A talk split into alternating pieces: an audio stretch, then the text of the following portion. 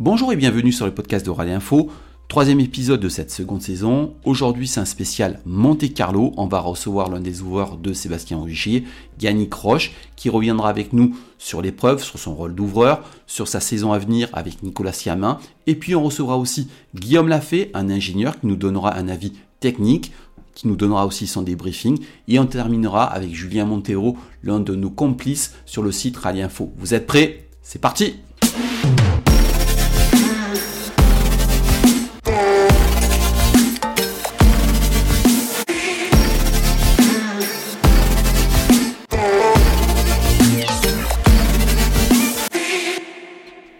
Il aura été intouchable tout le week-end. Sébastien Rougier s'impose sur le rallye Monte Carlo pour la neuvième fois.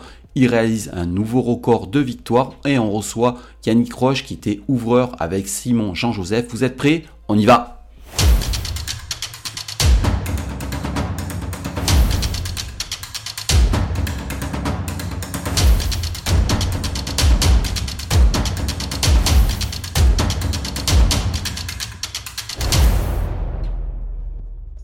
Bonjour et bienvenue Yannick Roche. Merci de répondre à nos questions. Merci d'être en direct avec nous sur le podcast de Rallye Info. Euh, ben, on va parler de vous, du Monte Carlo. Euh, la première question que j'ai envie de vous poser, c'est euh, quel est votre sentiment général après, le Monte Carlo? Parce que vous étiez sur l'épreuve, vous étiez ouvreur de Sébastien Augier aux côtés de Simon Jean-Joseph. ben voilà, la première c'est quel sentiment vous avez après l'épreuve? Bonjour à tous. Eh ben, écoutez, le, sentiment qui revient en premier, c'est de la satisfaction, puisque le, résultat brut euh, parle de lui-même. Sébastien et Vincent gagnent l'épreuve. C'est la neuvième victoire pour, pour Sébastien sur le, sur le Monte Carlo, la première pour Vincent à la fois sur le rallye et en WRC. Donc, euh, je, suis particulièrement content pour lui. Euh, le, rallye était un petit peu différent de ce qu'on a pu connaître ces dernières années, puisqu'on avait des, conditions euh, froide, mais sans, sans réelles conditions de route hivernales, comme on peut le voir sur un Monte Carlo.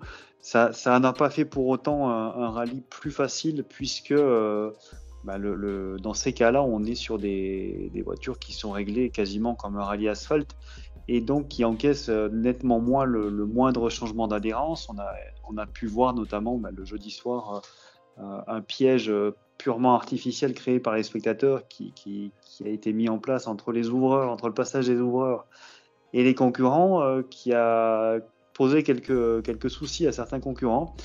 Ça fait partie du Monte Carlo euh, et à côté de ça, euh, dans tous les cas, un, Monte Carlo n'est jamais simple, qu'il soit sur des conditions purement hivernales ou comme cette année un peu plus sèche, ça reste un rallye, voire le rallye le plus compliqué. Euh, alors, on sait, vous étiez donc couvreur de, Sébastien Augier aux côtés de Simon Jean-Joseph. J'aimerais que vous nous expliquiez, vous, quel est votre rôle avec Simon et plus votre rôle plus spécifique à vous, comment, euh, comment ça se passe, la correction de notes, comment vous arrivez à communiquer avec la voiture, parce qu'en fait, on vous a vu euh, furtivement sur les antennes de Canal ⁇ et ils ont fait vraiment un survol de, de votre rôle. J'aimerais que vous nous expliquiez comment ça se passe et euh, quels sont les, différents timings? Est-ce que vous discutez? Ce sont des SMS, des, photos? Vous voyez aux, assistances? Comment ça se passe en fait?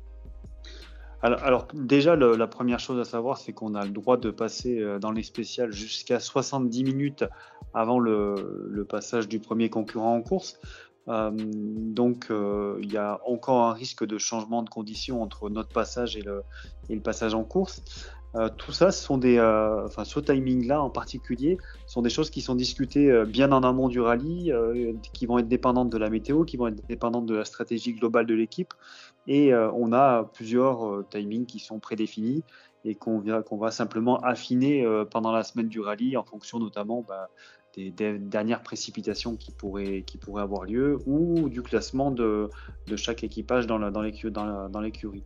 Dans euh, clairement, le, si, on déroule un petit peu le, plan de la semaine pour un ouvreur, euh, déjà son premier rôle, euh, c'est d'informer l'équipage de, de, tous les changements euh, de conditions météo et surtout de conditions de route qui ont pu intervenir entre leur reconnaissance qui ont lieu du lundi au mercredi et la course.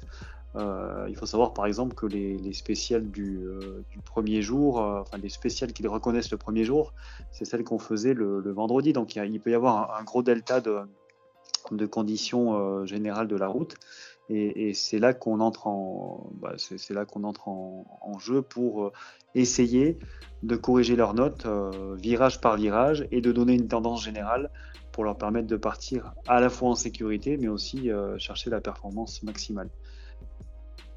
Et euh, au niveau timing, parce qu'on sait que c'est très serré, comment vous arrivez à communiquer C'est par, par SMS, vous vous appelez Comment se font les, corrections de notes avec, avec, le, avec Vincent Landé par exemple? Alors, c'est effectivement essentiellement par SMS, enfin par, par, messagerie type WhatsApp, qui permet de, qui permet bah, d'envoyer une fois qu'on est à l'arrivée de, de, la spéciale euh, l'intégralité des, corrections qui ont pu être apportées virage par virage. Il y, a un échange aussi directement entre Simon et Sébastien pour la partie, euh, pour faire une description générale de la spéciale, pour que lui, pour que Sébastien puisse avoir, avant de partir, un ordre d'idée bah, du, du, taux d'humidité ou du taux de glace qu'on peut, qu'il pourra retrouver. Euh, il y a un échange avec, la, avec l'équipe et, les ingénieurs pour euh, bah, orienter sur des choix de pneus ou des choix de setup. Euh, mais aujourd'hui, effectivement, ça se fait beaucoup par, par, téléphone. Et en plus de ça, on a chez Toyota ce qu'on appelle des runners. Ça va être des gens qui vont récupérer nos, nos, copies de notes à l'arrivée des spéciales et qui vont les donner aux concurrents on est sur, euh, sur le, en championnat du monde, on n'a pas le droit de donner, euh, d'échanger une quelconque information en dehors de certaines zones qui sont définies par l'organisation. Et euh, on n'a pas le temps, nous, ouvreurs, de revenir forcément à chaque fois à ces zones-là, pour, tout en continuant à faire bah, l'ouverture des spéciales suivantes. Donc, euh, dans ces cas-là, euh, ces runners viennent récupérer nos notes et les, attendre les concurrents pour, pour donner euh, les copies des notes aux, concurrents directement. Alors, euh, beaucoup de gens se posaient des questions, posent des questions sur les réseaux sociaux avec les, les sorties de route, notamment euh, Pierre-Louis Loubet. Il y avait apparemment une plaque de glace euh, que lui n'avait pas eu en retour. Euh, mais en fait, on a compris que les, les, ouvreurs étaient en championnat du monde que sur les épreuves asphalte et pas sur les épreuves terre, c'est ça? C'est bien ça, c'est le, le, le, rôle d'ouvreur, mais en fait, de, manière générale, pas qu'en championnat du monde, il est particulièrement utile sur la sur l'asphalte.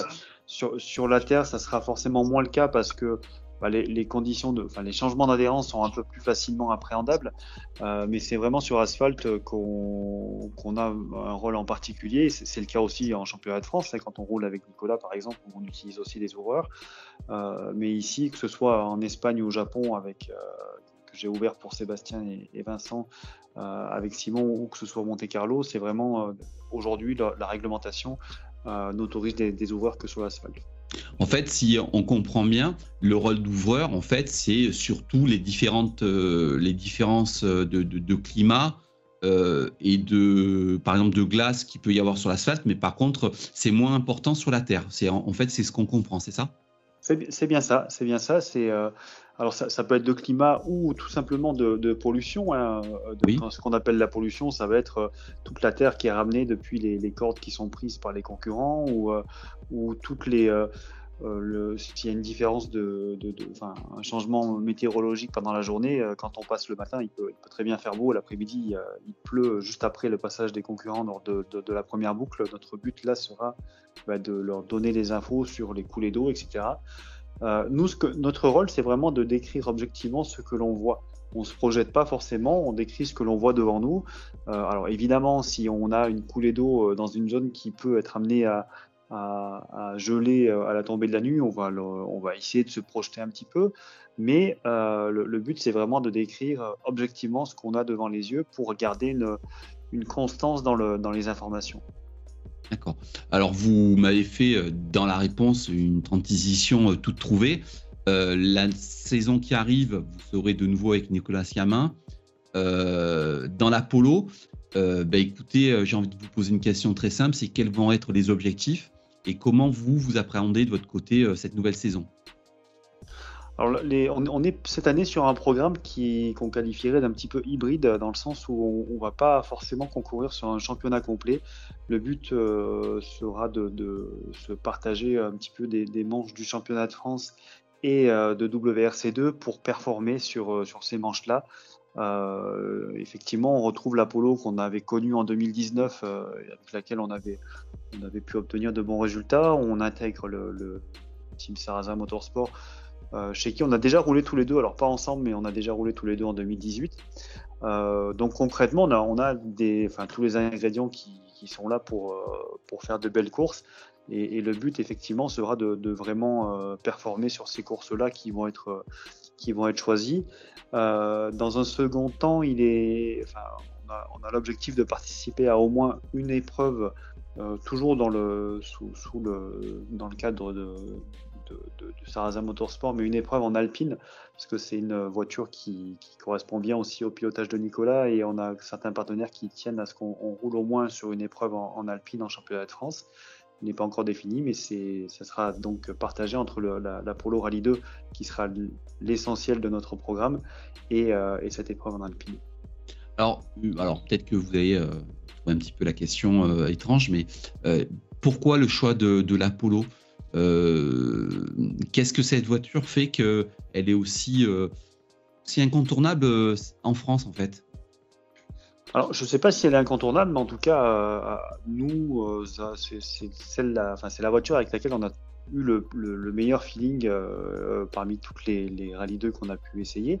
on a pu en essayer quelques-unes aujourd'hui. Alors, il n'y a clairement pas de gros écarts, je pense, en termes de performance actuellement dans la catégorie entre les, différentes voitures, mais euh, certaines voitures vont plus correspondre à, certains types de pilotage, notamment euh, bah, par rapport au, choix de développement qui ont pu être faits par le constructeur ou autre.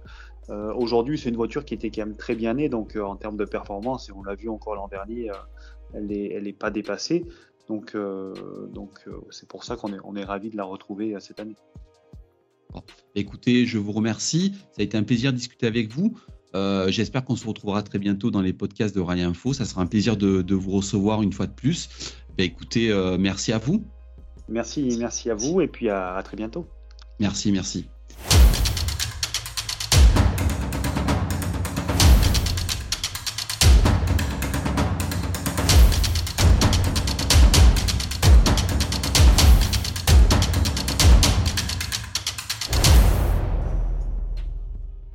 Après avoir reçu Yannick Roche, on reçoit maintenant Guillaume Lafay. Alors Guillaume Lafay, c'est une première dans l'émission, il reviendra de façon régulière, c'est un ingénieur passionné de rallye qui intervient, aussi passionné de miniature. Avec lui, on va revenir sur le Monte Carlo 2023 et sur des aspects techniques. Allez, c'est parti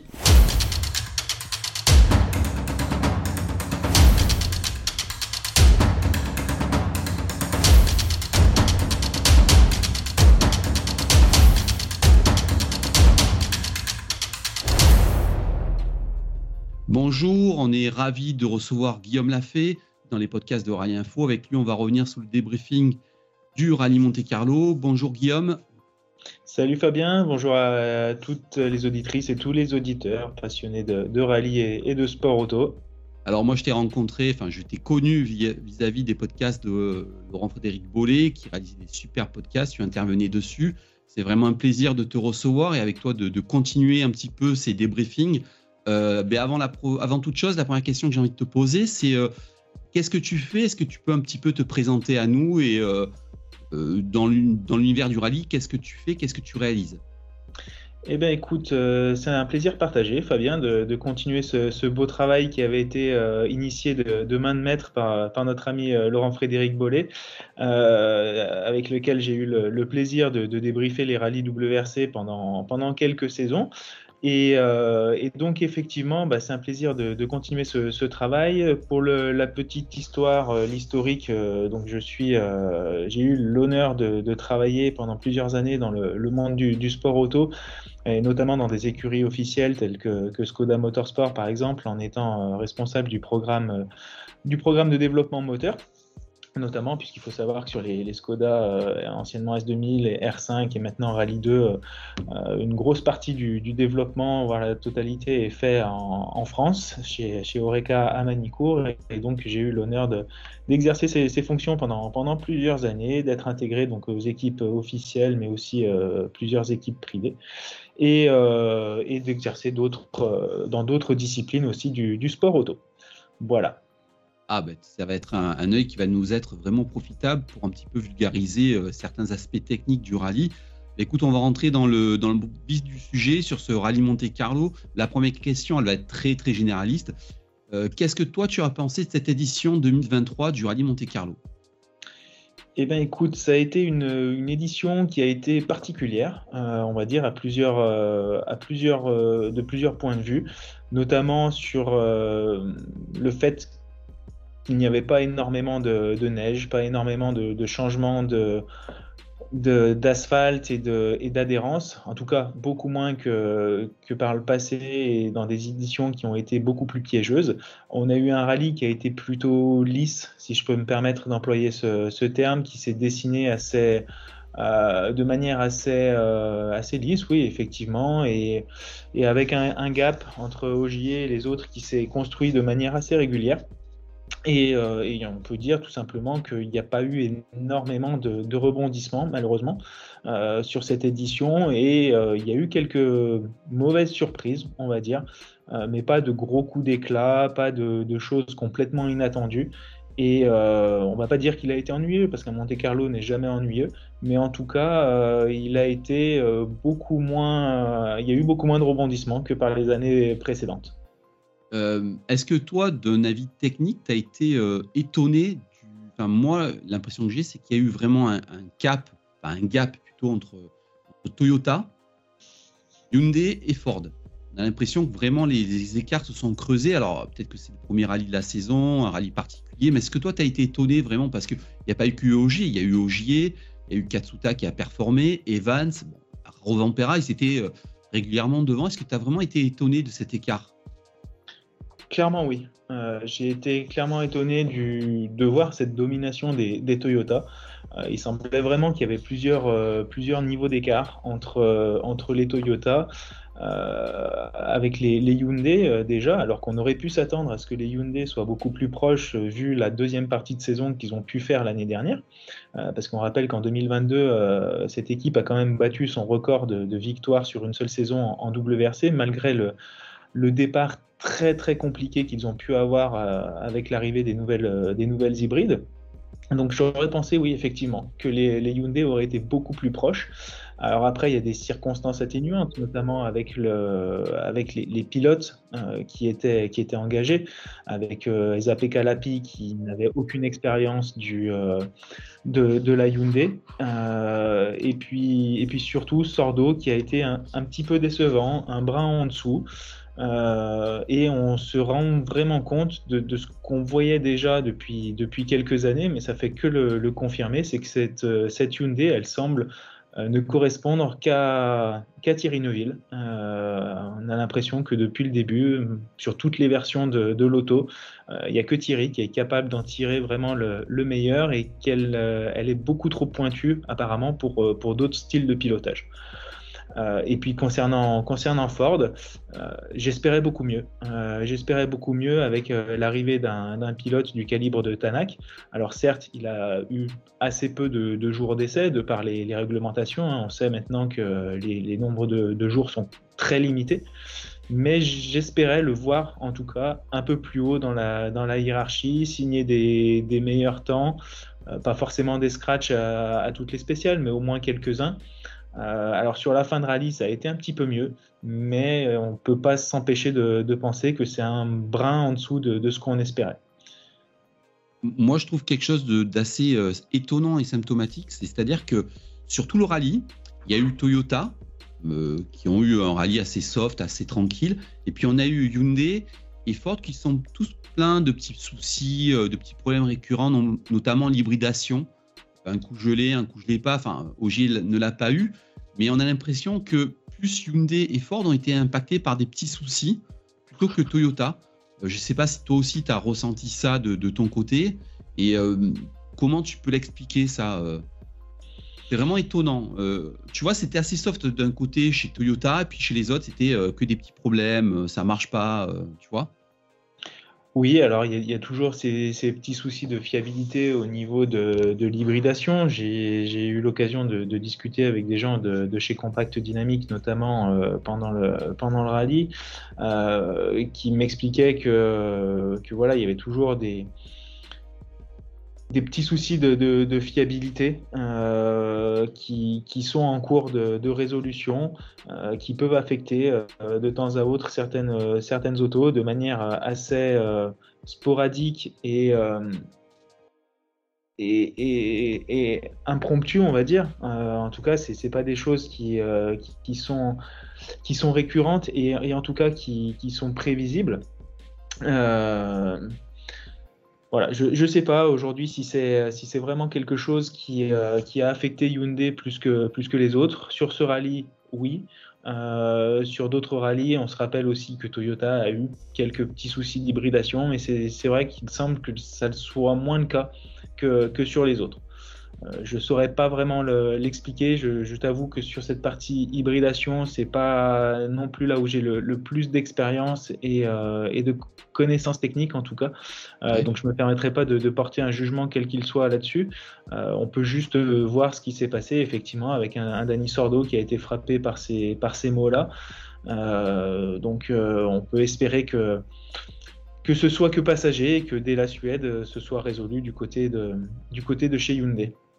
Alors ça, c'était un petit peu le, volet sportif en niveau WRC. En WRC2, là aussi, on a l'impression que c'était un petit peu le, même cas qu'en WRC avec euh, Skoda, la nouvelle Skoda, les C3 à la bagarre, et puis après, on va dire, pas une deuxième division, mais un, gros écart entre la Ford d'Adrien de, Fourmeau et les Hyundai derrière, même si Pepe Lopez était à la bagarre.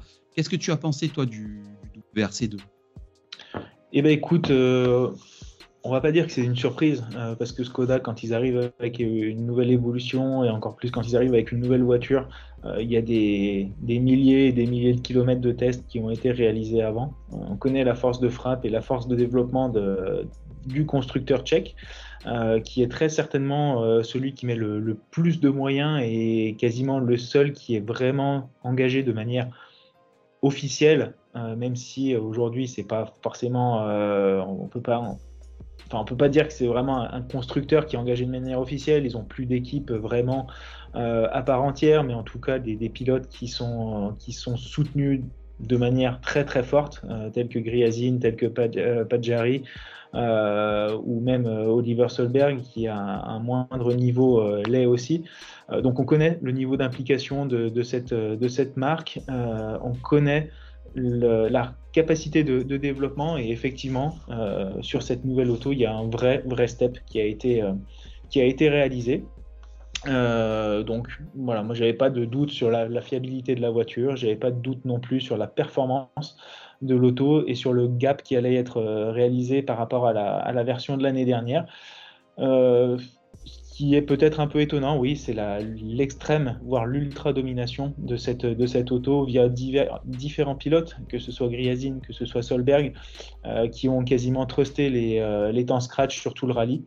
Euh, donc il y a eu quelques petites fautes, il y a eu une, des crevaisons aussi qui ont frappé malheureusement donc, le pilote russe et, et Oliver Solberg, qui ont un peu rebattu les cartes, en tout cas gardé un peu de suspense. Et, c'est vrai que j'aurais peut-être espéré que, que Rossel, que Lefebvre puissent être un peu plus à la bagarre à la, régulière. Mais comme tu l'as mentionné très clairement, il y, a, vraiment un gap de performance qui semble avoir été fait par, euh, par Skoda. Euh, ils ont énormément travaillé sur le moteur. Euh, j'en discutais avec, avec les pilotes et c'est vrai que c'est un, il y a un, vrai step en termes de, de, performance pure du moteur qui a, été, qui a été fait. En termes de châssis aussi, il y a beaucoup de, beaucoup d'améliorations qui ont été euh, qui ont été apportées, une caisse qui est plus large, plus euh, plus imposante aussi, donc un peu plus stable dans les parties rapides.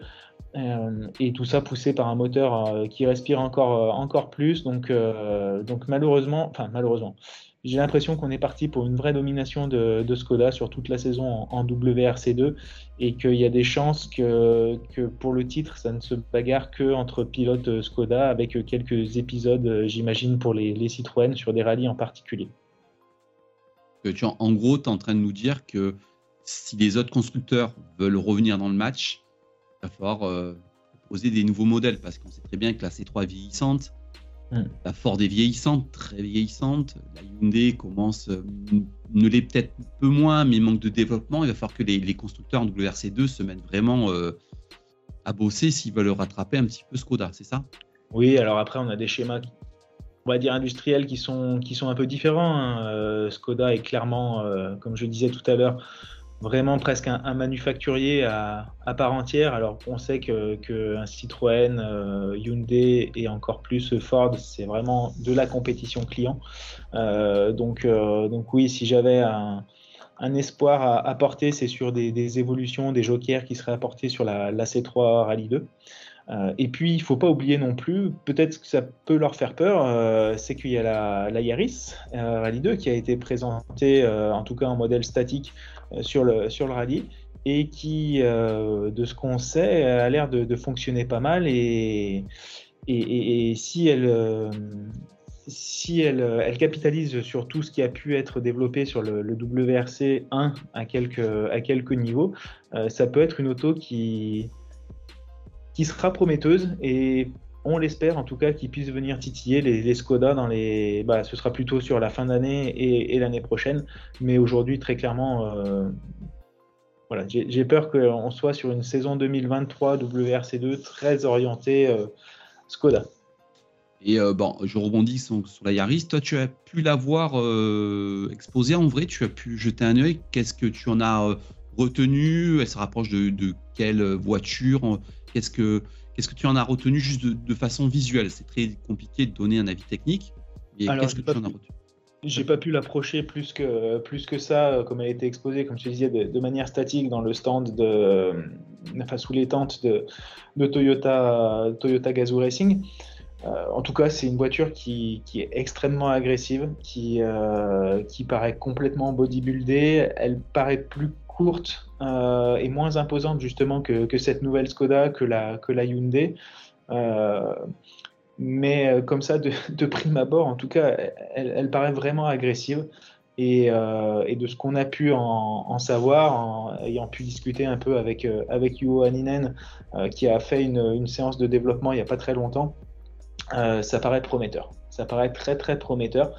Et, on ne peut que l'espérer parce que bah parce qu'il faut quand même qu'il y ait une bagarre entre plusieurs constructeurs, sinon on est reparti pour pour une, euh, une centaine de, de, Skoda Rally 2 qui sera vendu euh, dans les différents pays et qui va et qui risque de truster les, les podiums euh, à la fois en championnat du monde, en championnat d'Europe et dans tous les championnats nationaux. donc voilà, on aura peut-être l'occasion de discuter de, de, championnat de France dans le, dans le futur, mais, mais ce serait bien d'avoir un petit peu de variété aussi. Et euh, je, bon, voilà, je vais te poser aussi la question. Euh, il y a eu beaucoup, beaucoup euh, de réactions sur les différents réseaux sociaux. Est-ce que toi, tu penses que la Ford et Adrien Formeau sont partis pour une saison galère là aussi en Rallye 2 Parce que vraiment, l'écart était tellement énorme au Monte Carlo que on a peine à croire qu'ils vont combler ça assez rapidement. Oui, oui, oui. Je pense qu'on va être plutôt sur une, une saison galère plutôt pour Ford. Enfin, au niveau de Ford plutôt qu'au niveau d'Adrien Fourmeau, même si euh, forcément les deux sont liés. Ce que je veux dire, c'est que euh, on ne doute pas de la, capacité, du talent de, de, l'équipage euh, Fourmeau-Coria.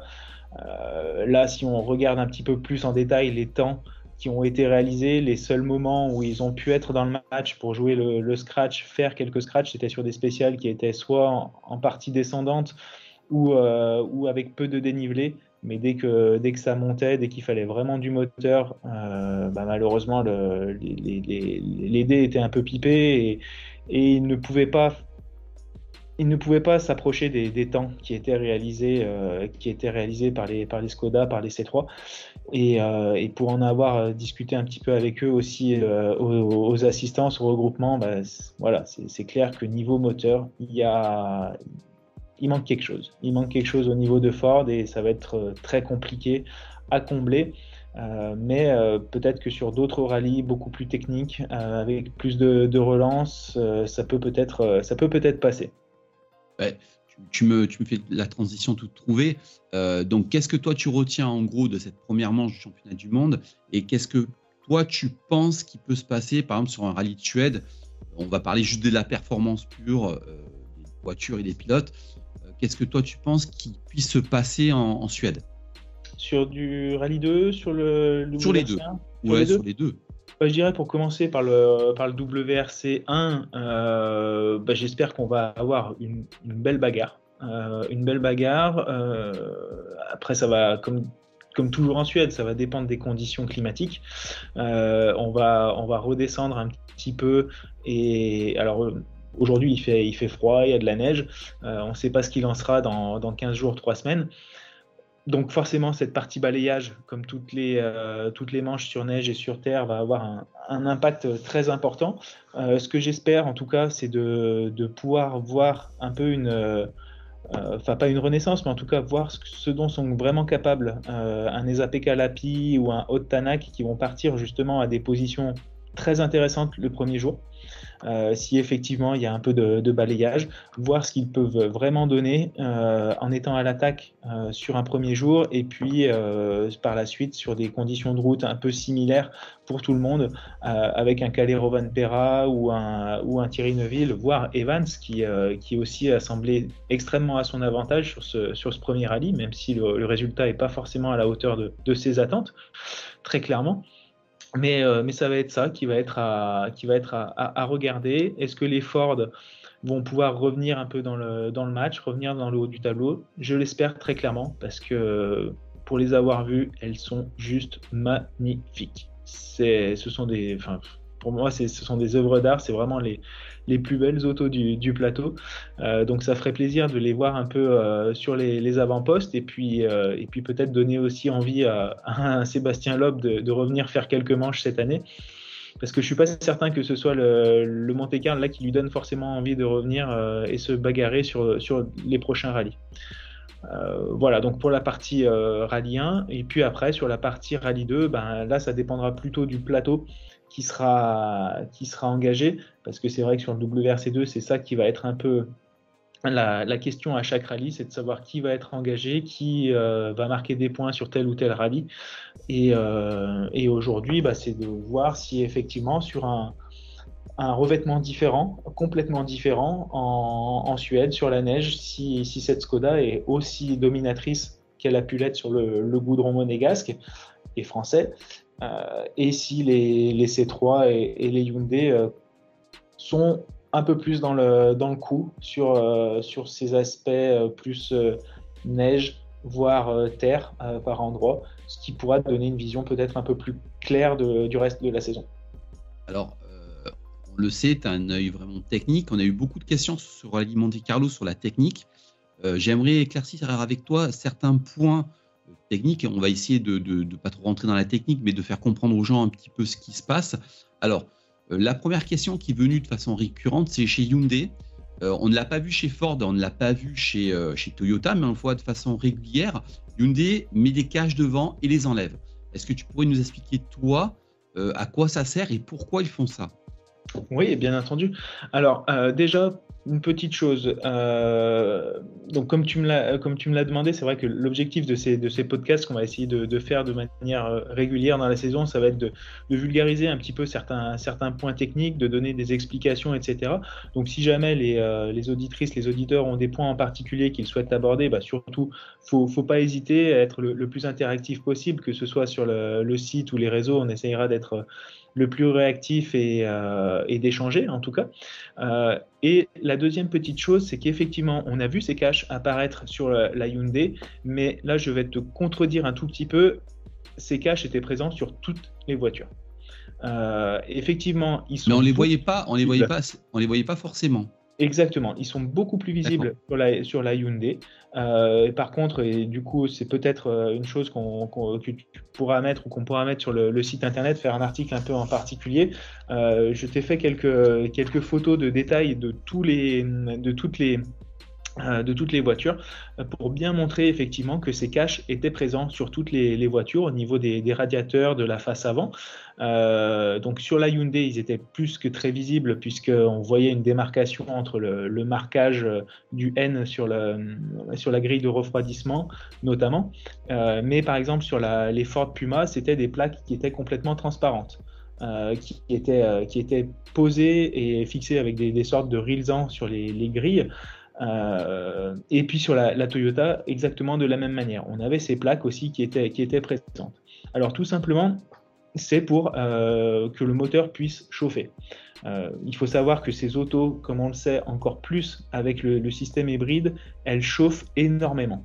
je ne sais pas si tu te rappelles l'année dernière, mais les premières interrogations qu'il pouvait y avoir, c'était sur la température qu'il y avait dans l'habitacle, et notamment sous le copilote, qui, même dans des conditions hivernales, avait juste euh, j'allais dire, crevait juste de chaud dans les voitures, que ce soit au Monte Carlo ou en Suède. Donc ce sont des voitures qui chauffent énormément et euh, donc on a un énorme système de refroidissement qui va permettre de, bah, refroidir à la fois le moteur, euh, les freins et les modules hybrides des autos.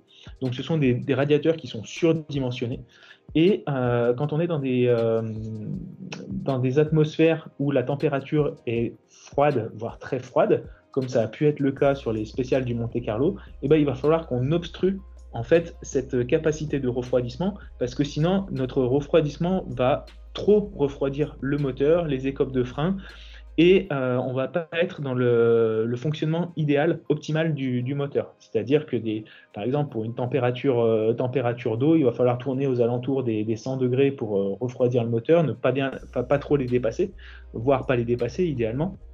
Et pour l'huile, pareil, on va être entre les alentours des, 80-90 degrés. Euh, et si on ne cache pas les radiateurs, eh ben, on va avoir ces températures qui vont complètement baisser. Et donc, notamment au niveau de l'huile, on va avoir une viscosité qui sera plus importante, donc on va créer plus de frottement, on aura moins de rendement dans le moteur. Et donc, c'est pour ça qu'il faut une température euh, optimale à la fois pour l'eau de refroidissement et l'huile pour euh, refroidir le moteur. Et donc, on joue sur ces caches, sur la, dimension des caches, qui va permettre bah, d'abreuver le, moteur en air pour, euh, refroidir euh, tous les organes. Euh, et, donc même sur les, les rallyes 2, hein, encore une fois, hein, on fera voir peut-être sur les, différentes photos, on a euh, ces, caches qui sont, qui présents, même sur les Alpines, il y avait des, euh, caches qui étaient, qui mis en place pour ne pas trop refroidir le, moteur et continuer à opérer dans des plages de température optimale. D'accord. Alors, sur le Monte Carlo, on l'a un petit peu moins vu cette saison, mais on sait que les choix de pneus, c'est un aspect primordial du rallye. Mais tout de même, on a vu un petit peu des, trucs étranges qui, ont posé beaucoup de questionnements euh, sur les réseaux sociaux. Par exemple, on a vu du, croisé. Est-ce que tu pourras mhm. nous expliquer ce que, ce que, à quoi ça sert et qu'est-ce qui gagne? Et aussi, on a vu euh, des choix un petit peu bizarres, c'est-à-dire trois softs et un super soft sur, euh, embarqué sur l'auto. Est-ce que tu peux nous dire pourquoi ces choix-là et pourquoi en fait on se retrouve avec des, des choix de pneus un petit peu différents, euh, voilà, de, l'essieu avant, l'essieu arrière, euh, des croisés, tout ça. Oui, alors euh, ce qu'il faut savoir déjà, c'est que tous les pilotes, tous les équipages ont un quota de pneus à respecter dans le rallye. Donc déjà, ils ont un, quota de pneus à disposition, donc qui est de, de 38 pneus, shakedown compris.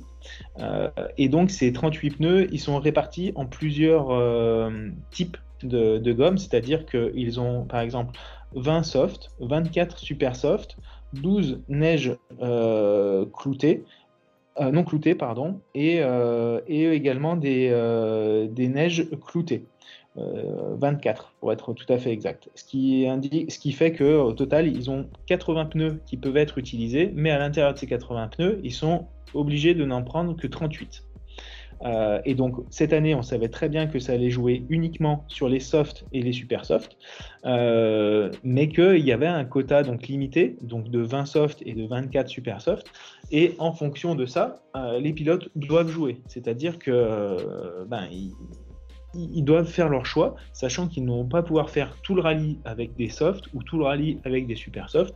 Et c'est pour ça qu'on se retrouve avec des, des mix par moment qui sont, qui sont réalisés en fonction des, conditions météorologiques et de la spéciale. et notamment des indications qui sont données par les, ouvreurs. Et il me semble que tu vas, tu vas également réaliser un, épisode avec, avec un ouvreur pour détailler un peu ce rôle essentiel de, de l'équipage qui ouvre la route pour son pilote et son copilote. Et en fonction de toutes ces informations, eh ben, euh, les pilotes, à chaque assistance ou euh, lors des, tire fitting zones, qui sont les, moments euh, du temps de midi où les pilotes pouvaient choisir de nouvelles montres pneumatiques pour les spéciales de l'après-midi, eh ben, ils doivent faire leur choix, sachant qu'ils peuvent emporter au maximum 6 roues dans leur voiture, c'est-à-dire 4 montées sur la voiture plus 2 roues de secours. Mais là encore, ces deux roues de secours ne sont pas obligatoires, ils peuvent n'en emporter qu'une seule. Euh, mais donc, ça, ça limite un peu les choix euh, à l'intérieur de la boucle de spécial. Euh, puisque s'ils ont deux pneus, bah, ils peuvent par exemple en enlever deux qui auront été utilisés pendant les deux premières spéciales, les mettre dans le coffre, prendre les deux neufs qui étaient dans le coffre, les remettre sur la voiture. Et donc avec ça, ils peuvent croiser, mixer les, à la fois les, les types de, de, pneus et les mettre de manière différenciée aux quatre coins de la voiture. Donc je me doute que tu dois avoir un déséquilibre sur l'auto quand tu fais ça. Si tu mixes, comment ils arrivent à rééquilibrer le, setup en fait? Alors après, voilà, tu l'as dit, c'est toute une question de, setup, c'est un travail avec, euh, avec l'ingénieur, c'est un travail d'expérience, c'est un travail en test également, où on va, où on va justement tester. Euh, bah, par exemple, de, voir combien de temps on perd avec des clous sur, le goudron, ou combien de temps on perd avec des, softs sur de la glace, pour pouvoir euh, imaginer en fonction du, pourcentage annoncé par les ouvreurs de, glace sur une spéciale ou, euh, inversement de, goudron sur une spéciale qui est essentiellement enneigée, pour pouvoir faire le, bon choix pneumatique et essayer de faire des calculs qui, vont bien. Et puis à côté de ça, eh ben, les, équipages vont aussi jouer sur différents réglages pour adapter le setup en fonction de la monte pneumatique, donc en, jouant sur, bah, sur ce qu'on appelle les, euh, les clics sur, euh, sur les amortisseurs, donc qui vont permettre de, durcir ou d'assouplir un peu l'auto, que ce soit sur l'avant ou sur l'arrière, en fonction encore une fois des pneumatiques qui vont être montées, de l'état de la, de la spéciale. Euh, et c'est toute une question d'adaptation en fait, d'expérience. Et, c'est pour ça que bah, sur un Monte Carlo, par exemple, bah, l'année dernière, on a, on, a vu un, Sébastien Loeb qui était toujours au top parce que, bah, parce que son expérience parle énormément pour lui, en plus de sa pointe de vitesse. Euh, de même que, que Ogier cette année, où sur les, choix pneumatiques, il a été quasiment irréprochable. En parlant de, choix pneumatiques, je ne sais pas si tu as pu euh, voir ça, on a vu euh, Pierre-Louis Loubet monter des clous, alors qu'il n'avait plus de direction assistée sur deux spéciales. Euh, alors les, commentateurs disaient que c'était beaucoup plus facile pour tourner le volant. Est-ce que est-ce que c'est réellement est-ce que c'est réellement le, le cas? Pourquoi? Ah bah, tout simplement parce qu'il y a moins d'adhérence. les spéciales étant, les, spéciales étant, complètement sèches, pour le coup, euh, quand on roule avec des pneus, clous, donc qui sont des petits morceaux de, de fer, hein, si on schématise, euh, qui sont des petits morceaux de fer qui vont être en contact euh, plutôt que de la gomme qui, elle, est extrêmement tendre et qui va avoir une grosse accroche euh, sur du goudron, mais pendant peu de temps. Euh, là, le fait de monter des clous, effectivement, bah, ça a tendance à faire glisser un peu plus la voiture. Et, euh, donc là, pour le coup, étant donné qu'il n'avait plus de, direction assistée, qu'on a vu qu'il souffrait énormément dans la, voiture, hein, parce que c'est pas des voitures qui sont faites pour être conduites sans direction assistée. C'est sans direction assistée, c'est pire que conduire un camion. C'est Enfin, c'est vraiment une épreuve de, musculation. On a vu l'état de ses mains d'ailleurs au point stop. Euh, euh, et, oui, effectivement, monter des clous euh, dans ces spéciales-là permettait bah, de le soulager un petit peu, sachant que de toute façon, le seul but pour lui, c'était d'arriver le soir avec une voiture à peu près en, état pour pouvoir repartir le lendemain et essayer de faire des, des meilleurs temps. Donc déjà, ça le permettait de le soulager un tout petit peu parce que c'était quand même pas la panacée. Et puis en plus, ça lui permettait aussi de sauvegarder son quota de bons pneus pour le, reste de, l'épreuve. Euh, et, au contraire, par exemple, ben, de taper dans les pneus clous, ça lui permettait de, garder tous ses super softs pour les deux jours suivants. Bah, écoute, euh, merci de tes éclaircissements. Je pense que au niveau du Monte Carlo, on a fait un petit peu le, tour du sujet avec toi. Euh, alors, on va parler de, de toute autre chose. Euh, dans l'univers du rallye, il y a bien sûr le rallye, mais il y a aussi ce qu'on appelle le sim racing, c'est-à-dire les jeux de jeux vidéo. les collectionneurs de, plaques de rallye. Et puis toi, j'ai appris que tu étais passionné de miniatures. Est-ce que tu pourrais nous présenter un petit peu cette activité, ton association, qu'est-ce que vous faites et les projets qui vont arriver aussi? Ouais, alors effectivement, c'est vrai que là, tu tapes, euh, tu tapes euh, dans le mille. C'est euh, un projet qui, me, qui, me, tient énormément à cœur, dont, j'ai pu euh, parler à plusieurs reprises donc dans les, épisodes de, l'Afterlap des, saisons précédentes. Effectivement, sur Saint-Étienne, on est en train de, de monter une, exposition permanente de, miniatures. Alors, orientée vraiment sur le sport auto, pas que sur le rallye. Alors moi, effectivement, j'ai une, une, affinité toute particulière avec, euh, avec le rallye, mais, euh, mais on aurait, enfin, on va monter une exposition d'environ 6 à 7 000 miniatures sur une surface d'environ 400 mètres carrés. Euh, bah, tout simplement pour, pour présenter les, les 100 dernières années de, de, sport automobile qui ont pu être euh, proposés au, au, public, donc euh, avec divers, divers mondes. on va en avoir 5, donc qui seront la Formule 1, l'endurance, le GT, le rallye et euh, une partie aussi sur, le, sur les USA, euh, où l'objectif, ça va être vraiment de, bah, présenter toutes ces miniatures dans, des, euh, dans ce qu'on appelle des dioramas, donc des mises en scène qui vont permettre de recréer des, euh, des scènes qui ont, qui ont eu lieu euh, et d'expliquer des événements marquants euh, bah, à tout le public qui pourra, qui pourra venir nous, nous visiter.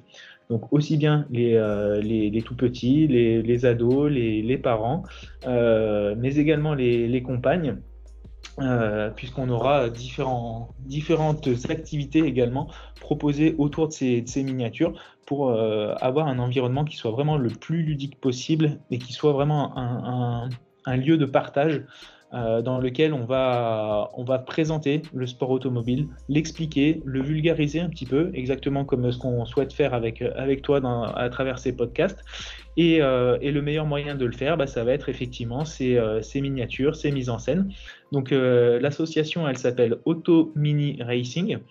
Donc on est présent bien évidemment sur le, le, site internet. On a également une, une page Facebook qui est qui est, euh, pardon, j'ai oublié le mot, euh, mais qui est mise à jour euh, très régulièrement avec des nouvelles publications et on a aussi un compte Instagram, donc pareil, at Automini Racing, que vous pouvez aller, aller suivre. On essaye de, de mettre en place également des, des, concours de manière assez régulière pour, pour être le plus interactif possible. Et, et, donc on a une première version de l'exposition qui a, qui a eu lieu il y a quelques, quelques mois maintenant, qui a été un franc succès et donc, on souhaite euh, dupliquer ça à grande échelle et de manière complètement permanente euh, dans les mois à venir. Alors, voilà. J'ai une petite question. Tu annonces euh, 7000 voitures, c'est ça? Ouais. Euh, ouais. Et, et en fait, vous faites comment pour réunir un, un tel chiffre? C'est vous les achetez C'est des dons C'est des mises à disposition alors, il y, a, un peu de tout, en fait. Euh, il y a beaucoup de collections personnelles. On est une, dizaine de membres, actifs dans l'association. Euh, donc, on a eu des, dons qui ont été réalisés de collections personnelles euh, également. Et en fait, il faut savoir qu'on, actuellement, on en a un petit peu plus de, de 10 000 qui peuvent être, exposés.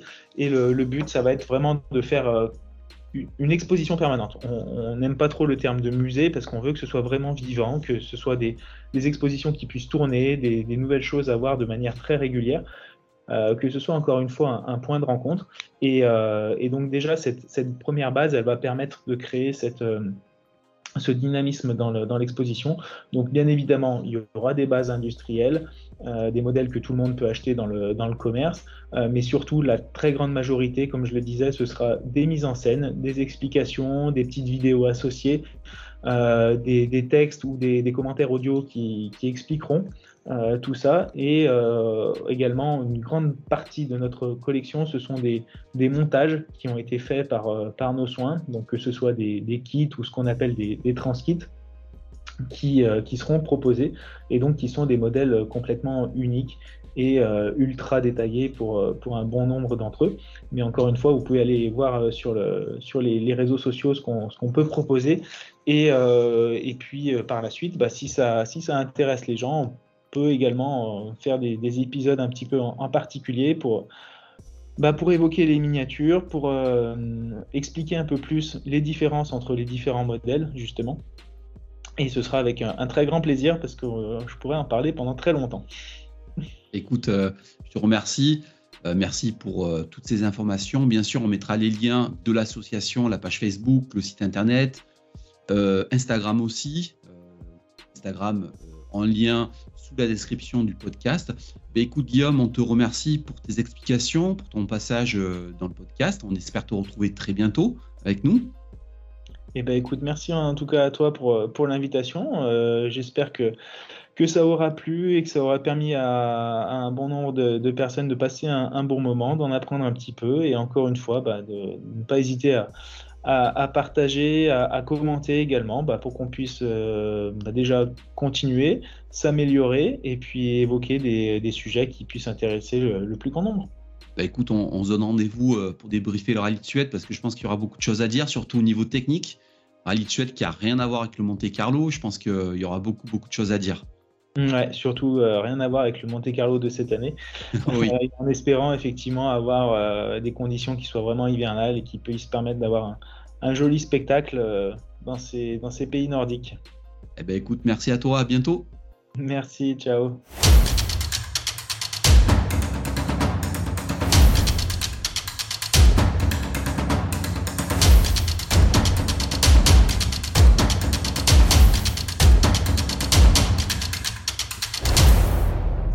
On finit l'émission en, en, recevant Julien Montero. Alors Julien, c'est un de nos complices sur Info. C'est aussi un des principaux contributeurs d'un des plus gros euh, euh, groupes euh, sur le Monte Carlo avec plus de 31 000 membres. Il est aussi copilote, il a aussi une association de rallye. Et avec lui, on va faire un petit peu le, retour du rallye de Monte Carlo et surtout sur quelques petits faits marquants. Alors la première question que j'ai envie de te poser, Julien, c'est qu'est-ce que tu as, qu'est-ce que tu retiens toi de, de ce Monte Carlo dans un premier temps? Euh, et, après, je te lancerai sur d'autres sujets. Qu'est-ce que tu retiens, toi, de cette, édition 2023 bah, Déjà, bonjour. Et après, euh, il y a trois choses qui sont marquantes. C'est trois gros manques, en fait. Déjà, le manque de Lub, qui lui était sur le Dakar. Le manque de Sisterontoir, qui est quand même euh, une spéciale assez mythique. Et le manque de neige. Ah. Mais bon, ça, après, la météo, on peut rien faire contre. Elle est arrivée aujourd'hui, la neige c'est un petit peu aussi le, décalage de l'épreuve euh, plus au sud qui fait qu'il manquait de, neige très clairement. Euh, la, deuxième question que j'ai envie de te poser, toi en tant qu'observateur, donc tu as été euh, énormément sur les réseaux sociaux tout le week-end pour faire vivre le groupe, faire des lives, tout ça. Et ce qui ressort un petit peu de ce, ce Monte Carlo, c'est surtout la première nuit avec le virage avec de la glace, on va dire un petit peu mise de façon artificielle. Euh, dans les journaux, on a vu aussi la façon euh, dont le rallye a été traité avec la fameuse image de la relation sexuelle entre euh, un homme et une femme. Est-ce que toi, ça t'a posé problème et qu'est-ce que tu penses un peu de ces comportements un petit peu, on va dire, déviants des, spectateurs, de certains spectateurs sur le rallye? Après, on le sait, de toute façon, il y a toujours des cas comme ça, quelles que soient les épreuves, hein, que ce soit en mondial ou en régional. Euh, de mettre de la neige sur la route au Monte Carlo, ça s'est toujours fait, plus ou moins, mais euh, il y a les conditions qui vont avec. C'est-à-dire que quand, les spectateurs balançaient de la neige, il y avait de la neige. Là, euh, ce qui s'est passé, c'est que des petits malins ont, voulu créer une zone dangereuse, entre guillemets, quoi, pour faire du spectacle, des vidéos, etc. Sauf que le Monte Carlo cette année était archi sec et de planter comme ça une plaque de verglas dans un gauche euh, serré où on arrivait assez fort, je trouve ça dégueulasse, hein, pour parler français. Donc euh, non, ça se fait pas, quoi, clairement. Euh, on sait que les conditions n'étaient pas réunies pour qu'il y ait de la glace sur le parcours. Pourquoi en faire Pour que les voitures, les pilotes se sortent, au risque même de percuter un spectateur aussi? Parce que le risque existe. Donc non, c'est pourri. Tu, tu penses que c'est vraiment une mauvaise image du rallye, euh, cette façon de, faire sortir la voiture. Après, on voit une image d'un homme, une femme. C'est vraiment le mauvais côté du rallye. Tu as l'impression que ça s'impose plus ou c'est juste des épiphénomènes comme ça qui, euh, qui vont disparaître C'est des phénomènes ponctuels. Après, il faut dire qu'aujourd'hui, euh, avec tous les médias qui tournent, les réseaux sociaux, tout ça, c'est vrai que des images, on va en voir de plus en plus. Que ce soit dans le rallye ou ailleurs, mais, mais c'est vrai que ouais, on va voir des choses qu'on ne voyait pas forcément avant. Et toi, qui, qui est aussi copilote sur des épreuves régionales, tu comprends la, violence des, propos de François Delecourt parce qu'il y a des gens qui ont dit François, tu as raison. il y a beaucoup de gens qui étaient pour. Puis après, il y a des gens qui ont été offusqués par des paroles un petit peu déplacées. Est-ce que tu comprends toi ces propos? Est-ce que tu aurais réagi pareil toi? Bah Après, François, c'est quelqu'un qui est quand même très franc, donc autant il peut être très gentil, mais quand il y a quelque chose à dire, il le dit. Qu'on puisse être choqué, ouais, je peux le comprendre. Moi, ça après, je vais pas être euh, objectif, je vais, pas être objectif parce que c'est quelqu'un que je côtoie, mais euh, donc ça me surprend pas en fait. Mais d'autres, oui, je comprends que ça peut choquer parce que venant d'un pilote de sa, renommée, euh, ouais, c'est pas un truc super joyeux. Sa réaction, elle est normale. Après, il joue pas de championnat, il n'est pas pilote à plein temps. Donc il est plus libre de dire un peu ce vraiment ce qu'il pense, contrairement, à des pilotes de WRC comme Neville ou Ogier. Quoique peut-être Ogier il peut l'ouvrir aussi un peu, mais, d'autres qui sont sous contrat, qui doivent faire attention plus ou moins à ce qu'ils disent. ça me fait penser un peu à la F1 en fait, où euh, des gens comme Alonso vont ouvrir leur gueule et, euh, et, ça passe, et des petits jeunes qui arrivent vont faire attention à ce qu'ils disent pour leur image, pour euh, faire plaisir à leur team, ce genre de choses. La deuxième, euh, la deuxième chose que j'aimerais aborder avec toi, c'est euh, l'affaire Grisine. Alors toi, tu es dans une voiture de course, sais ce que c'est les spéciales. Moi, personnellement, alors c'est des propos qui n'engagent que moi, on est français, j'adore énormément Johan Rossel, j'ai l'impression que cette pénalité fait un petit peu euh, écho à ce qui s'était passé à Ypres, et j'ai l'impression que l'ADN du rallye, pour moi, c'est de prendre une certaine liberté avec les trajectoires, les cordes et utiliser vraiment tout ce qui est euh, sur l'environnement, c'est-à-dire euh, la route, mais pas plus. Euh, est-ce que toi, tu, as été choqué par cette pénalité et qu'est-ce que ça t'inspire? Bah, Choqué, non, en fait, parce que c'est le retour de bâton de ce qui s'est passé à Ypres, en quelque sorte. Après, c'est petit, quoi. C'est petit. mais est-ce que c'est pas une certaine déviance du rallye qui dévie petit à petit vers la F1, comme tu le disais? C'est-à-dire qu'avant, il y avait quand même une certaine liberté, et là, euh, voilà, une corde, ça reste une corde, de prendre 50 cm ou 25 cm, parce qu'il y a des exemples qui ont tourné sur le, groupe que tu animes. Euh, franchement, ça, commence à devenir un petit peu euh, compliqué, non? Ah, mais c'est ça, c'est ça. En fait, on cherche trop la petite bête, quoi. oui, en rallye, on prend des cordes, et voilà, c'est comme ça, quoi, de toute façon. Hein. comme disait, bah pour en revenir à Delecourt, qui disait que le plus rapide pour aller d'un point A à un point B, c'est la ligne droite. Donc forcément, pour faire des lignes droites dans des virages, il faut taper les cordes. Après, euh, à force de passer, les cordes, on les voit plus, donc euh, presque on sait pas où on met les roues. Donc euh, oui, une corde en rallye, il faut les prendre quoi. Mhm. Après, les 4 roues, les 2 roues, 3 roues, je pense que c'est pas 10 cm qui va faire gagner 10 secondes.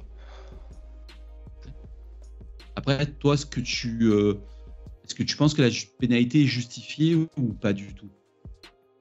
Non, non, euh, il prend la corde, certes, mais après, voilà, il plonge dedans. Mais, euh, et après, euh, elle est justifiée, oui, par rapport à ce qui s'est passé à Ypres, en fait.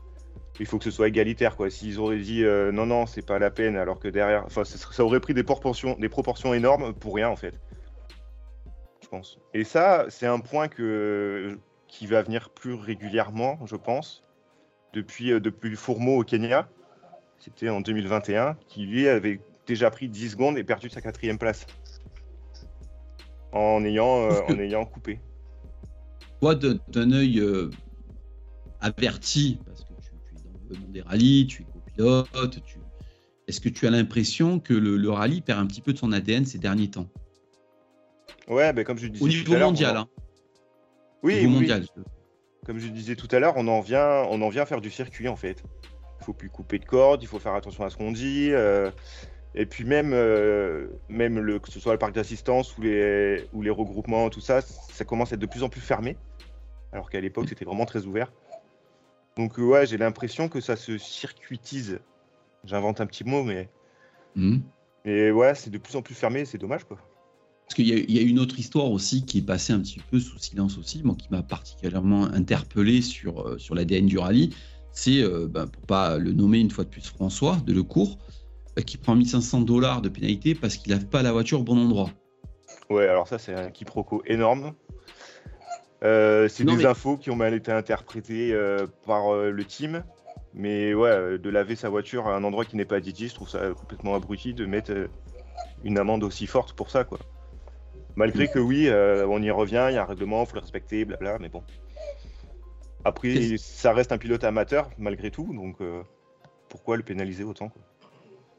Qu'est-ce que toi tu souhaiterais sur le Monte Carlo 2024 Parce que très clairement, de l'avis de beaucoup de gens, notamment mon avis à moi, euh, très clairement, on s'est ennuyé.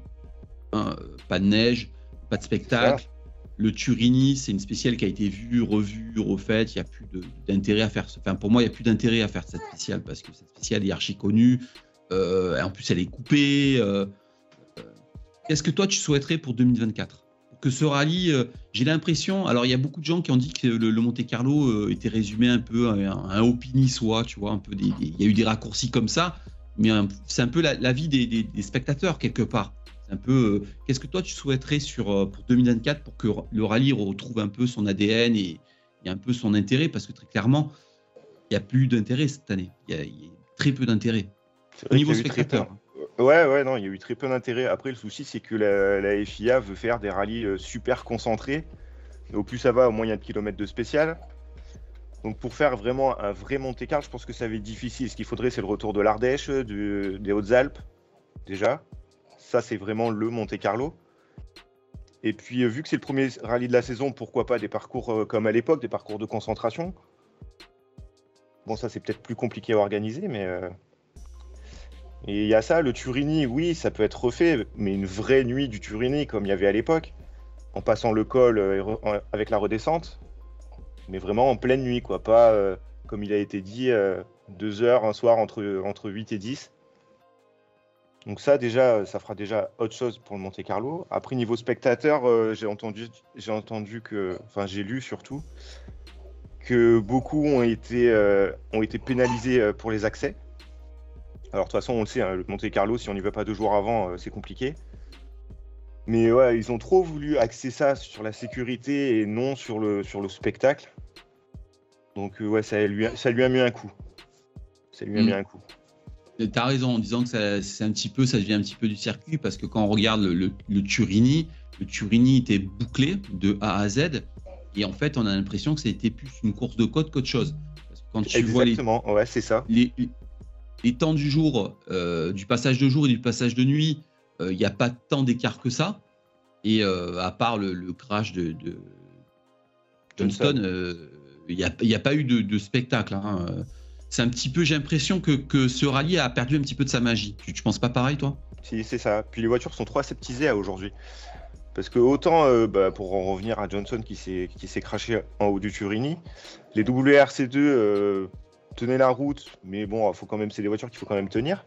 Surtout que la, mhm. route en haut du Turini était archi salée, donc euh, c'était pas grave, mais ça glissait quand même pas mal. On a vu Lopez qui aussi qui a fait un énorme travers à l'arrivée. Oui. Donc sur ce genre de voiture, ça peut tenir la route. Aujourd'hui, les rallyens sont vraiment trop aseptisés. C'est vraiment des voitures de circuit en fait. Hein. Quand on voit que en descendant la couillole, euh, ça tape des 200 à l'heure, ouais, c'est trop. C'est trop. On en revient presque au groupe B en fait des années 80. Bah, bien plus que les groupes B, parce que si tu prends une groupe B, euh, c'était très puissant, mais ça tenait pas par terre, ça ne freinait pas. La différence, c'est que ça va très vite, ça tient par terre et ça freine. En fait, de la notion de spectacle, en fait, il y en a carrément plus. En fait. Il n'y en a plus. Non, alors il y a plus de sécurité, certes, mais il n'y a plus de spectacle non plus. Ouais. Si, euh, si tu devais retenir trois points, un point positif, un point négatif, et pour toi un petit peu euh, ton coup de cœur du Monte Carlo, ça resterait quoi cette saison? Euh, on va commencer par le négatif. Euh, en fait, j'en ai tellement en tête que je sais même pas lesquels te donner. On est là pour ça. C'est euh, les points négatifs. Ouais, en fait, j'en ai vu tellement. ben voilà, déjà l'accès aux spectateurs qui, s'est fait un peu aléatoirement, on va dire, avec des zones où il y avait personne et pourtant qui sont archi sécurisées. un parcours trop restreint, vraiment concentré. concentré, ouais, pardon, excuse-moi très concentré, ouais. Tout, euh, bah ouais, c'est ça en fait, c'est le haut pays, quoi. C'est un peu ça. Bon, euh, la météo, ça, on, va pas en parler parce que c'est complètement aléatoire. Et euh, un nombre d'engagés super restreint par contre aussi. 75, ça fait pas lourd. Pourtant, c'est une région où Dieu sait que des pilotes, il y en a, et pas, pas que des mauvais. Mais c'est le dernier problème aussi de, ce rallye, c'est que, pour la petite histoire, apparemment, il y a eu donc 75 engagés et plus de 30 engagés qui étaient sur liste complémentaire n'ont pas été pris. Euh, ça pose quand même question sur le, le, mondial. Ça pose vraiment question sur le mondial. Quoi. on a l'impression qu'ils ont envie d'en faire une élite et que de cette élite, ça faire l'ADN du rallye. alors que ça doit être la vitrine du rallye. C'est ça, et puis le rallye de base, c'est quoi? Bah, C'est des petits cons comme nous euh, qui se trouvent une voiture et qui vont s'amuser sur les routes. Quoi. Sauf que là, bah, personne ne peut le faire parce qu'on limite l'engagement à 50, 60, 70 voitures. Et c'est bien, bien dommage, quoi. Alors, j'ai une autre question à te poser. Alors, elle est un peu plus personnelle, mais euh, donc tu as fait énormément de, live, tu as été le gros animateur du, groupe Rallye Monte Carlo 2023. Euh, Qu'est-ce que tu as pensé, toi, euh, des retransmissions télé? Parce que là, une fois de plus, moi, c'est langage que moi. Le rallye Monte Carlo a été ennuyeux, ennuyant. Il n'y avait pas de neige, c'était sec. Et en plus, moi, j'ai retrouvé que les retransmissions télé étaient d'un ennui euh, total. Pas les commentaires, mais euh, ça décrochait de langue, des coupures, pas de caméra extérieure, des caméras embarquées. alors, je n'ai rien contre lui parce que c'est vraiment admirable ce qu'il fait hein, derrière un volant, mais euh, avoir par exemple 20 minutes sur une spéciale de Jordan Redis, euh, j'ai l'impression que c'est euh, un peu en décalage. Tu vois ce que je veux dire? Ouais, C'est la vitrine du, du, du, rallye, et j'ai l'impression que même dans les retransmissions sur Monte Carlo, mais puer l'ennui. Est-ce que toi, tu as eu ce, sentiment-là? Alors moi, j'étais plus sur Canal+, hein, d'accord mm. Toi, tu étais sur une autre plateforme. Est-ce que toi, tu as eu ce sentiment aussi? Ouais, mais là, tu vas, tu vas m'énerver, là. oui. ouais, c'était pourri, en fait. Euh, à l'image du rallye. Ouais, euh, il te montre, il te montre 10 voitures et voilà, terminé, quoi. Même pas de WRC2 euh, Très peu Très peu, très peu, en fait, ouais. ouais. Et puis, moi, ce que je suis étonné, c'est la qualité des retransmissions. Quoi. Enfin, le, le WRC, c'est-à-dire que c'est le promoteur et c'est lui qui apparemment diffuse des images. pas de caméra extérieure, très peu des décrochages de caméra toutes les 30 secondes. Je sais pas si tu as eu ce sentiment-là. J'ai l'impression qu'entre le, début des retransmissions télé pour les spectateurs comme toi, comme moi, et aujourd'hui, c'est-à-dire euh, il y a 3, 4, 5 ans, il n'y a pas d'évolution. Pourtant, les, conditions étaient bonnes. Il n'y avait pas de pluie, pas de nuages. Euh, euh, est-ce que tu as ce sentiment-là qu'il n'y a aucune évolution et que le rallye n'est pas mis en valeur ou pas n'est pas spectaculaire, on va dire? Tu vois ce que je veux dire? J'ai même l'impression qu'il n'est pas fait pour la télé, quelque part. Il n'est pas fait pour la télé parce qu'on fait rien pour qu'il soit fait pour la télé. C'était des retransmissions sans âme, en fait. Il y avait pas. Bah déjà, il n'y avait pas forcément d'action dans le rallye en lui-même, donc euh, difficile. Le passage était, euh, était dégueulasse, faut être honnêtement. sur les caméras extérieures, c'était d'un ennui total. Enfin, oui, bah, ce qu'ils ont fait, c'est qu'ils ont planté deux caméras sur les, sur les, sur les arrivées, et puis voilà, terminé. Après, tout le long, c'était que de l'embarquer. Alors qu'il y a une époque, il y avait vraiment des caméras un peu partout. Euh, c'était pas du live, pas forcément, parce qu'il n'y avait peut-être pas les moyens non plus encore, mais. Mais au moins, on avait des vraies images, quoi. Hmm. Que là, ouais, c'est de l'embarquer, de l'embarquer. Alors, c'est joli les caméras embarquées, hein, mais bon, euh, sur 20 bandes, ça fait long.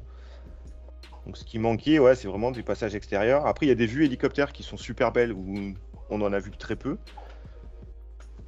Et où il manquait un truc. Il manquait un truc. C'est l'action, l'action sur la route ne s'est pas vue à l'image, en fait. Hmm. J'ai l'impression que, eh, moi si je me trompe, là on est vraiment dans un interview. Euh, alors j'ai reçu euh, Yannick Roche, j'ai reçu euh, Guillaume Lafay dans d'autres thèmes avant l'émission, au début de l'émission. Là on est plus, sur le, côté spectateur. J'ai l'impression que, comment dire, il coupe un petit peu les passages spectaculaires. C'est un peu l'impression que j'ai parce que quand tu vois les vidéos de certains, euh, certains spectateurs extérieurs, hein, avec des passages de folie, j'ai vu un passage notamment de, Stéphane Lefebvre. Dans les euh, boss de Lubraille Ouais, et j'ai l'impression que ça, c'est coupé parce que j'ai l'impression que pour la télé, c'est pas politiquement correct. J'ai cette impression-là. Tu, vois ce que je veux dire? Est-ce que tu as la, même impression que moi? C'est pas, pas impossible, ouais, en effet, ouais. Ouais, mais c'est vrai que des passages, il y en a eu des magnifiques sur les, sur les vidéos qu'on voit. Euh, mais on les voit pas à la télé. On ne les voit bah, pas. c'est des choses qu'on voit pas à la télé, ouais. Alors pourquoi? Bah, déjà, d'une, bah, déjà, le fait d'avoir que des caméras intérieures, ça y joue beaucoup. Puisque forcément, de l'intérieur des voitures, on se rend pas compte de ce qui se passe autour de la voiture. Et ouais, c'était vraiment sans âme, quoi. S'il n'y a pas les spectateurs autour pour partager vidéos, photos et compagnie, euh, on, on se fait chier. Oui. Euh, bon, on va un peu, on va un peu sortir du, du Monte Carlo. Euh, se profile dans, dans moins de trois semaines le, le rallye de Suède. Donc, tu vas encore nous faire, je suppose, des, des petits lives sur, euh, sur le groupe. Il y a des Euh, chances, ouais. Qu'est-ce que toi, tu attends du, du rallye de Suède, toi, au niveau euh, sportif et de, de ton œil avisé de spectateur averti Bah, déjà qu'il y ait de la neige, parce que ça fait quelques années où c'est un peu délicat en Suède. Et pourtant, c'est le pays qui va pour un. Mais- Euh, Il y a un truc qui est sympa aussi, c'est le retour de Lindholm et sa célèbre copilote. Si tu vois ce que je veux dire, Ouais. avec sa voix, tu sais, euh, celle qui Mm. gueule comme une malade dans le casque. ça te plaît, ça Ah, c'est horrible. Après, chacun son style. hein. Euh, mais sur. Ah putain, j'ai plus de batterie dans mon truc, je suis dé... Surtout, ce qui a à noter, c'est le début de Laurent Perrier en WRC3. Oui. Et euh, on va voir ce que ça peut donner. Ah bon, après, c'est pas le rallye le plus facile hein, sur la neige, lui qui sort de ERC. Donc, euh, à voir, j'attends ça avec grande impatience. Allô? Oui, oui, je, t'entends, je t'entends parfaitement. Ah, j'ai que des coupures, je suis désolé. Ouais, ouais. C'est pour ça que c'était la dernière question. Après, on va, on va conclure sur, euh, sur, sur l'interview. Ouais, donc toi, tu attends de, de, voir un petit peu la neige en Suède et la première euh, prestation de Laurent Perrier, c'est ça? Ouais, ouais, ça peut être très intéressant de voir ce qu'il peut donner. Après, euh, on avait quoi en classement l'an dernier? C'était euh, Rovanperä, Neuville, Lapi. Euh, donc, bah, à voir. J'espère que Tanak va un peu se réveiller aussi. L'an dernier, il n'y était pas. Enfin, il y était, mais euh, il n'était pas forcément à l'arrivée. Donc, à voir, à voir. Après, c'est un peu ouvert, quoi. Avec les changements qu'il y a eu aussi, on aura la surprise. Ok. Bah écoute, euh, Julien, je te remercie. Ça a été un plaisir de discuter ce soir avec toi, de faire un petit peu le débriefing côté, euh, bah, côté spectateur. Écoute, on se retrouve très vite dans un prochain podcast avec euh, ton avis sur le, le rallye de Suède et tes points positifs, tes points négatifs. On sera amené à, de nouveau à, à discuter ensemble sur les podcasts. Je te remercie. Merci à toi et avec grand plaisir. Allez, ça marche. Merci à toi. Bye bye.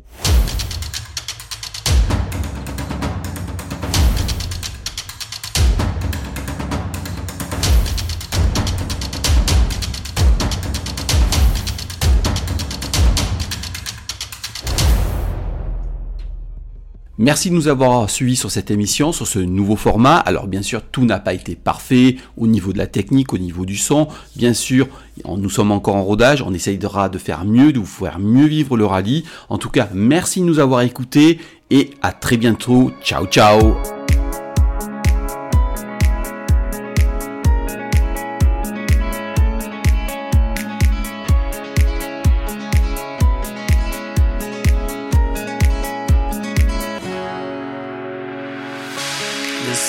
So brightly up in the summer sky.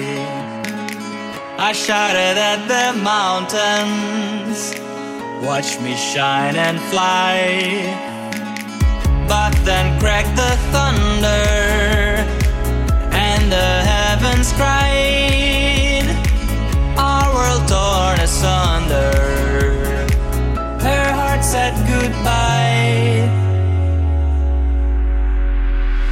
Now I'm standing in our ashes, feeling the sunshine once again. I move to the horizon, feeling the sunshine once again. Feeling the sunshine once again. Feeling the sunshine so bad.